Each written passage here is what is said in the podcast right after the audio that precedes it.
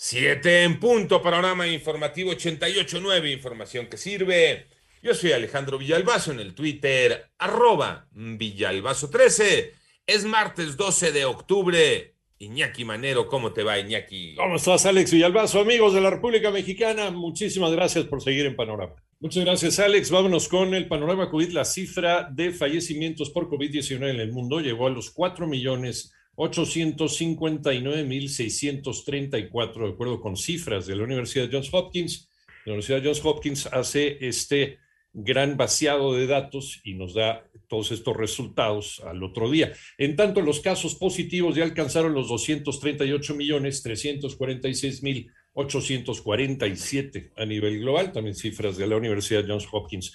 El um, Banco Mundial alertó que la deuda de más de 70 países de bajos ingresos se disparó 12% en 2020 hasta un récord de 860 mil millones de dólares debido a la respuesta fiscal y monetaria desplegada para encarar la pandemia de COVID-19 y supone un trágico retroceso en el desarrollo de esos países de renta baja. ¿Cómo van los números de la pandemia en México? Los tiene Moni Barrera. Con la notificación de 2.007 nuevos contagios y 141 defunciones por coronavirus, la Secretaría de Salud informó que ya son 3.725.242 casos de COVID en el país y 282.227 fallecimientos. A través de un comunicado se dio a conocer que la ocupación nacional hospitalaria en camas generales se mantuvo en 27% y en camas con ventilador en 25% y la curva epidémica se ubicó en menos 29% con 38.135 casos activos estimados. Las entidades que acumulan el mayor número de casos son Ciudad de México, Estado de México, Nuevo León, Guanajuato, Jalisco, entre otras. En 889 Noticias, Mónica Barrera. Las siete con cuatro minutos en el panorama nacional. La tarde de ayer lunes se registraron 14 bloqueos viales por parte de gaseros en Ciudad de México y otros cinco en el Estado de México. El más reciente mantuvo paralizados en medio de la noche a cientos de automovilistas por más de cinco horas sobre la autopista México-Pachuca. Y en Guerrero, después de 11 días eh, en prisión, fue liberada Angélica, la joven indígena de 15 años de edad, que la comunidad Nasabi, de la comunidad Nasabi, quien fue detenida por la policía comunitaria de Cochoapa, el Grande en Guerrero, tras denunciar que su suegro quiso abusar sexualmente de ella, además de que exigió los 120 mil pesos que el sujeto pagó por ella para que se casara con su hijo.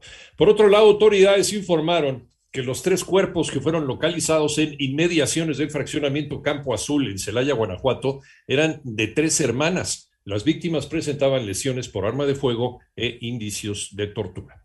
Y un niño de tres años de edad perdió la vida y sus padres resultaron gravemente heridos al ser atacados en su automóvil por presuntos sicarios que les dispararon desde un vehículo en movimiento, estos en calles de Ciudad Obregón, en el municipio de Cajeme, en Sonora.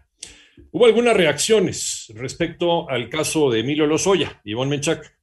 En el Senado no se dejaron esperar las reacciones en torno a la imagen del exdirector de Pemex, Emilio Lozoya Austin, quien fue visto en un restaurante de la Ciudad de México. El hecho de poder ser testigo protegido o colaborador, cualquier persona, no permite que tenga una libertad tan amplia de estar en lugares de recreación y menos eh, públicamente expuesto. Es la voz del senador Ricardo Monreal, quien adelantó que el Senado tendrá mayor injerencia y conversará sobre el tema con el fiscal Alejandro Gertz Manero. Y así opinó el canciller Marcelo Ebrard, quien visitó el Senado.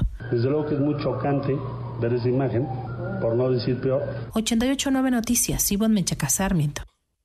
El panorama internacional, Rusia confirmó que 34 personas murieron y otras 24 están hospitalizadas a causa de la ingesta de alcohol adulterado con altas concentraciones de etanol. Esto es en la provincia de Orenburgo, en el sur de los Urales.